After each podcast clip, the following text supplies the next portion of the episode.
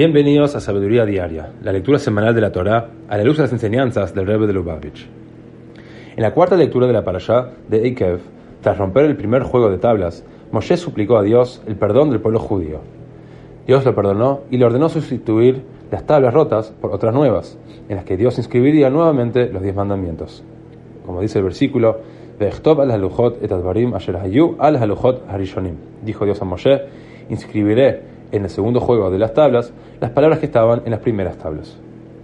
Nos enseña el Rebbe en el Kutei Sijot, tomo 14, que Moshe partió las primeras tablas cuando vio que el pueblo judío había forjado el becerro de oro. Esas tablas partidas eran guardadas en una caja especial de madera que Dios ordenó que el ejército judío llevara consigo cada vez que entrara en batalla. Pero ¿cómo puede el eterno testimonio del pecado cometido por los judíos al crear un becerro de oro ser de alguna ayuda o de algún mérito cuando están arriesgando sus vidas en la lucha?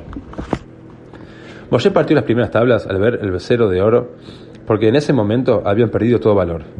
La Torah voló de las tablas y regresó al cielo. En la tierra quedaron apenas dos tablas inanimadas. El propio Dios las había grabado, pero nada eran ahora comparados con lo que habían sido cuando Dios grabara en ellas los diez mandamientos. Por lo tanto, la lección de las tablas partidas es que nunca debemos estar satisfechos con nuestro valor inherente. Siempre debemos buscar maximizar nuestro potencial. La misma lección es válida hoy en día.